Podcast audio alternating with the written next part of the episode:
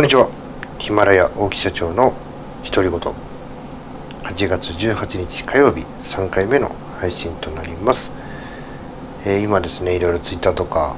えー、自分のこう会社の資料とかねこう、えー、時間を分けて、え見ていたわけですけども。ふとですね、えサラリーマン時代僕がねやりたくねえなーって思ってねえー、過ごしつまらない時間を過ごしていた時に、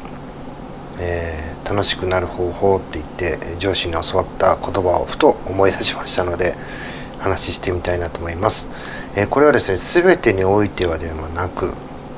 え仕事においてやりたくないと思った時に、え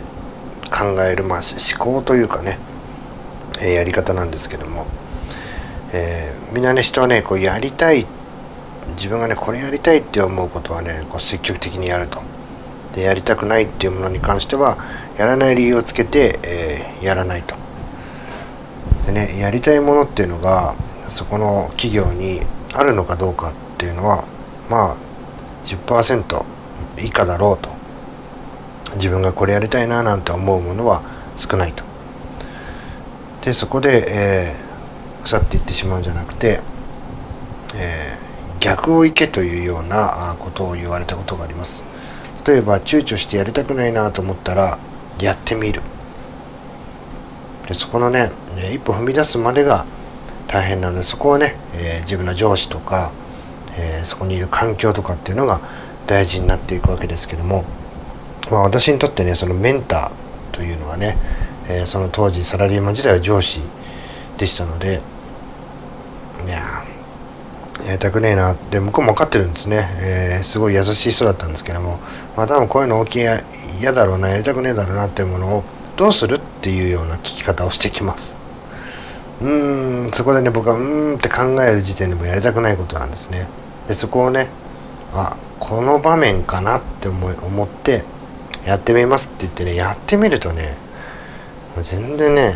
そんなね自分が思ってたほどね嫌なものとかね複雑なものじゃないんですよね。やってみたらできるもんなんですね。でそういう成功体験っていうのを、えー、ちょっとずつちょっとずつ何年もかけて積み重ねていって、えー、こう固定観念を え崩す、え、崩していく。またはねそれ嫌だと思わないっていうことになっていった。まあ嫌だと思うんだったらもうすぐにね、え片付けてしまおうってそこに、ね、こう集中するようなえ、気質になっていたかなっていったなというようなことをねふと思い出しましたので嫌だと思ったら逆を言ってねやってみるっていうようなこと。これはね全部に関して人に対してね、えー、これ人に対してこう言ったら傷つくだろうなっていうのをあえてやってみるとかそういうことではなくてですね、えー、仕事で、えー、これ嫌だなやりたくないなっていうそれはねあの社会年社会通念上通ずることであったり正しいことっていうのが念頭にあった上での、えー、逆をやってみるっていうのをですね是非何かこう迷っていたりああってこうね、えー、ため息ついて気が済まなかったりっていうような人はねこれをこれを聞いたきっかけにね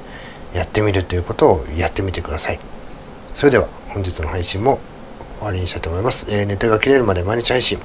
え、毎日やっていきますので皆さん是非あの聞いていただきましてフォローしていただけると嬉しいです。それでは明日もお会いしましょう。さよなら。